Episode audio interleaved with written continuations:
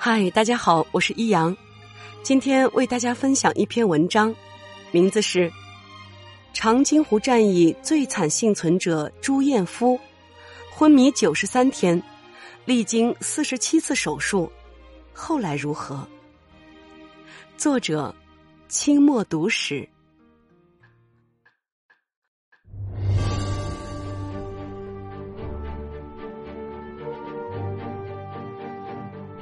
致敬老兵在抗美援朝纪念馆内有这样一个还原现场的场景，看着让人泪目。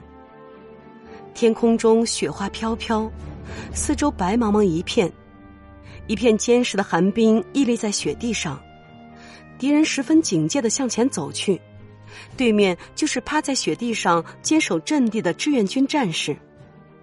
当时，这些被白雪覆盖着的志愿军战士面对越来越近的敌人。竟然丝毫未动，最终敌人顺利的通过了阵地，没有受到想象中的疯狂的阻拦。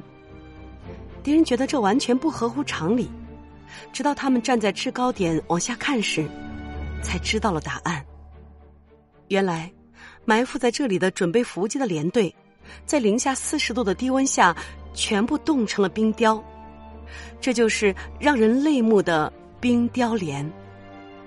当时，面对着冰雕连的战士们，美军也是肃然起敬，并向已经化作冰雕的志愿军战士行军礼。转眼间，七十年过去了，参加过抗美援朝的老兵大多已经不在了，参加过长津湖战役的更是屈指可数。而在这少数的生存者中，有这样一位特殊人物。他先后参加过解放战争和抗美援朝，累计参加过百余次战斗。在长津湖战役中，他失去四肢、左眼、肠子都流出了体内。可就是在这样重伤的情况下，他却凭借惊人的毅力走过了鬼门关，最终成为了奇迹的创造者。他，就是被誉为活着的中国保尔·柯察金和人民楷模的。朱彦夫，他的传奇和事迹曾感动无数国人。一九三三年，朱彦夫出生在山东沂源县的张家泉村，家里穷的可以用一贫如洗来形容。因为没有粮食，家里七个孩子饿死了四个。在那个年代，穷人的命都不值钱，能活着就是最大的奇迹了。朱彦夫的童年可以说是压抑的、灰暗的。更为不幸的是，在朱彦夫十岁那年，父亲惨死在日本人手中。亲眼目睹了父亲死亡的过程的朱彦夫，心里装满了仇恨。但当时的朱彦夫还无力报仇，只能选择隐忍。父亲的去世对家人而言，无疑是雪上加霜。而小小年纪的朱彦夫也一夜长大，成了家里的顶梁柱。贫穷、苦难和生活的万般为难，也磨练了朱彦夫的意志力，为他之后的光芒万丈埋下了伏笔。一九四七年，十四岁的朱彦夫瞒着母亲报名参加了人民解放军。从此以后，他不再是穷人家的少年，而是可以拿枪上战场的战士了。走进部队后的朱彦夫感受到了部队的团结和温暖，他立志要成为一名优秀的军人，绝对不能给组织丢脸。而参军后不久，朱彦夫就参加了两次大战：孟良崮战役和淮海战役。在战火硝烟的淬炼下。他一天比一天成熟。整个解放战争期间，朱彦夫先后参加大小战役，战斗近百次，多次和死神擦肩而过。最终，他的勇敢和机智得到了组织上的鼓励和奖励，曾三次立功。一九五零年，抗美援朝大战正式打响。朱彦夫所在的第九兵团在宋世伦的率领下，跨过鸭绿江，正式进入朝鲜，开始了保家卫国的战斗。十年十二月，第九兵团和美军两支王牌军在长津湖进行了一场激战。在这场大战中，为了争夺二五零高地，朱彦夫和战友们穿着单薄的衣服，在零下三十多摄氏度的冰天雪地里，与装备精良、军用物资和配置相当高端的美军的两个营拼死搏斗。敌人为了尽快抢占二五零高地。疯狂的向朱彦夫所在的连队进行疯狂的进攻，每天都会向阵地抛下无数枚炸弹，整个山头被削平了好几十厘米。随便捧一把地上的土，里面就会有十几块小弹片。战争的残酷远超乎了大家的想象，但无论差距有多悬殊，气候有多恶劣，朱彦夫和战友们都坚决死守阵地。朱彦夫看到战友们，要么死在敌人的炮弹下，要么被冻死，他的心无比悲痛。可战场无情，他面前还有敌人，只有进攻才是军人的天职。在一次又一次的阵地争夺战中，全连的战友相继牺牲，整个二五零高地最后只剩下了遍体鳞伤的朱彦夫一个人了。来不及为死去的战友悲伤。来不及恐惧，朱彦夫心里只有一个念头：哪怕到了牺牲，也要坚守阵地；就算是死，也要多杀死几个敌人。当敌人再次如潮水般涌上时，朱彦夫拼尽所有力气，把身边的三挺机枪全部压满了子弹，不停的换位射击，死守阵地。很快，三挺机枪的子弹就用光了。当朱彦夫再一次准备给机枪上子弹时，突然眼前飞来几颗手榴弹。出于本能的反应，朱彦夫迅速抓起一颗扔向了不远处的敌人，紧接着他又抓起另一颗扔了出去。但手榴弹刚出手，他就听到轰隆一声巨响，眼前一道火光划过，朱彦夫就什么都不知道了。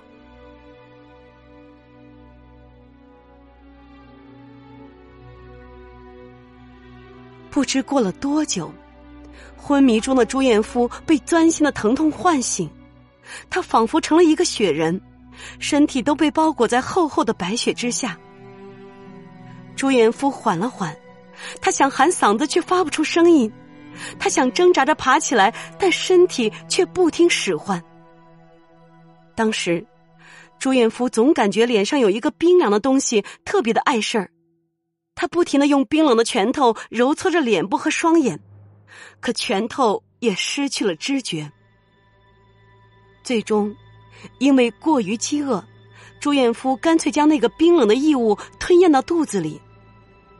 后来他才知道，那是自己被炸弹炸出来的左眼球。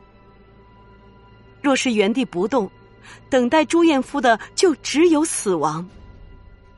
出于对生命的本能的渴望，朱彦夫决定爬出雪堆往前移动。因为他的四肢已经失去知觉，朱彦夫只能在雪地上匍匐前行。爬累了就停下喘口气，渴了饿了他就趴在雪地上吃几口雪。如果身体实在太冷，他就抱起离自己最近的尸体来取暖。不知爬了多久，也不知道昏迷过多少次。最终，朱彦夫终于遇到了增援的部队，被两名志愿军战士发现并救起。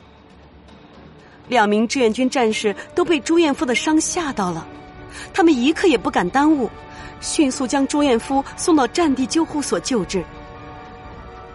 因为伤势过于严重，朱彦夫被送回国内医院进行救治和手术。当时，医生对朱彦夫的情况感到震惊，他的头部、腹部、胸部都受到了重伤，仿佛只有一口呼吸在勉强维持生命。虽然医生们深感他活下来的希望很渺茫，但他们不会放弃保家卫国的战士。于是，医生们为了挽救朱彦夫，开始和死神赛跑。医生先后对朱彦夫进行了四十七次手术，流出体外的肠子被塞了回去。他的坚强让医生感到意外。尽管一直处于昏迷状态，但他的生命体征却一直都在。时间一天一天的划过，在医护人员的精心照顾下，昏迷了整整九十三天的朱彦夫终于醒来了，真是奇迹中的奇迹。然而，命虽然保住了。但朱彦夫失去了四肢，左眼失明，右眼的视力仅有零点三。在得知真相的那一刻，朱彦夫痛苦至极。在战场上不畏惧美军，在冰天雪地里拼命向前爬的他，心里却萌生了死去的念头。在之后的日子里。朱彦夫先后自杀过三次，但都没有成功。最后，医生急眼了，直言道：“你的命是我们用几个月的时间，千难万难，硬是从死神那里夺回来的，你有什么资格不珍惜呢？”医生的这句话，点醒了朱彦夫。从此以后，他再也没有想过死。但接下来的路该如何走？朱彦夫陷入了思考的状态。虽然国家对这样的伤残军人有着很优厚的待遇，但朱彦夫认为，虽然自己已经失去了四肢，但依然是军人，不能只当饭来张口、衣来伸手的废人。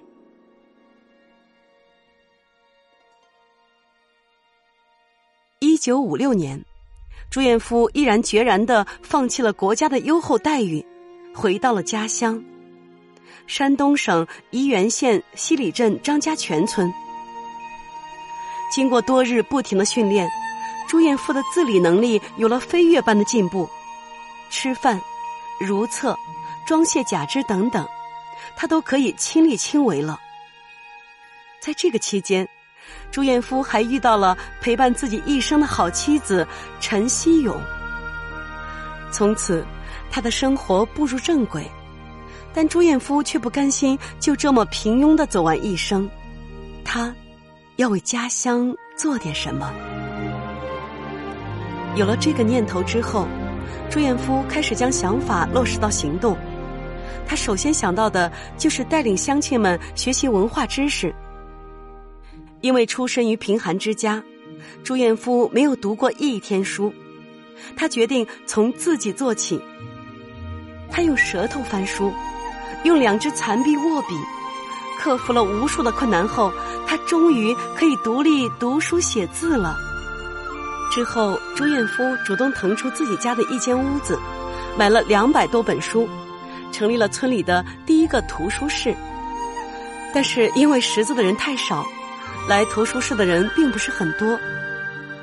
治标要治本，为了帮助村民读书认字。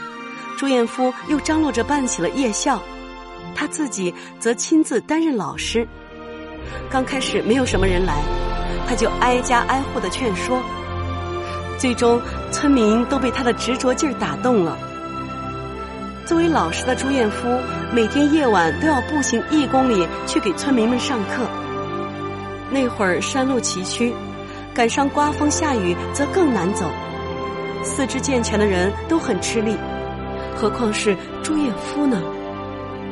除了他自己，没有人知道那些日子里他跌倒过多少回。但朱彦夫并不后悔。一九五七年，因为朱彦夫特殊的经历和他的积极勇敢，他被全村的八名党员推选为村党支部书记。那一刻，朱彦夫感觉自己肩膀上的担子更重了。为了带领村民发家致富，他带领所有人在山坡上开出了八十多亩的大赛田，治理了三条大山沟。经过三年的努力，全村的良田多出了一百一十多亩，年增产粮食十余万斤。同时，朱彦夫还自己绘制图纸，带领大家修建灌溉渠。在寒冷的冬天，井越打越深，温度越来越低，朱彦夫就穿着假肢走下近十米的深井，挥动着残臂，与壮劳力们一同奋战。除了开地打井外，朱彦夫还在村里成立了林业队，建起了果园。功夫不负有心人，在朱彦夫当村支书的二十五年时间里，全村人的日子越过越红火。他也是村民心中不可替代的英雄。一九八二年，朱彦夫从工作岗位上退了下来。按理说，他应该享受一下生活，可是这位刚强的战士并没有。他又开始了另一场战斗，那就是将战友们的故事写下来。写作对于身体健全的人来说，或许不是难事。但是对于失去双手的朱彦夫而言，无疑是一个巨大的挑战。他用嘴衔笔，双臂抱笔，单臂绑笔，三种方法交替使用，每天只能写几百字，经常累到汗流浃背。除此以外，还有一个苦难，朱彦夫必须克服，那就是他的文化水平不高。为了克服这个障碍，他啃坏了四本字典。因为太用力，他的视力开始下降，伤口也在发炎，心脏也不好。医生和家人都劝他放弃吧，可朱彦夫不听劝告。作为全连唯一的幸存者，他有责任和义务让后人知道战友经历了什么。最终，历时七年之久。朱彦夫终于完成了三十三万字的极限人生，再次创造了奇迹。这本书出版后不久，朱彦夫就在一次演讲中不小心摔倒，右侧身体失去了知觉。你以为他会就此放弃奋斗，开始养老吗？答案是，并没有。英雄就是英雄。即使在这样的身体条件下，朱彦夫又凭借惊人的毅力完成了另一部自传体小说《男儿无悔》。也正因为如此，参加过上百次战斗、三次立功、十次负伤、动过四十七次手术的特等伤残英雄朱彦夫，被誉为当代中国的保尔柯察金。如今的朱彦夫已经八十八岁高龄，在和死神赛跑时，他成了最后的胜利者；在和伤残赛跑时，他用毅力成了最后的成功者。而朱彦夫也让我们看到了一个军人的刚毅和坚强。他的执着则告诉世人一个道理：只要意志不垮，就没有什么可以打倒你。谨以此文向朱彦夫以及所有抗美援朝的老兵致敬，感谢你们的付出。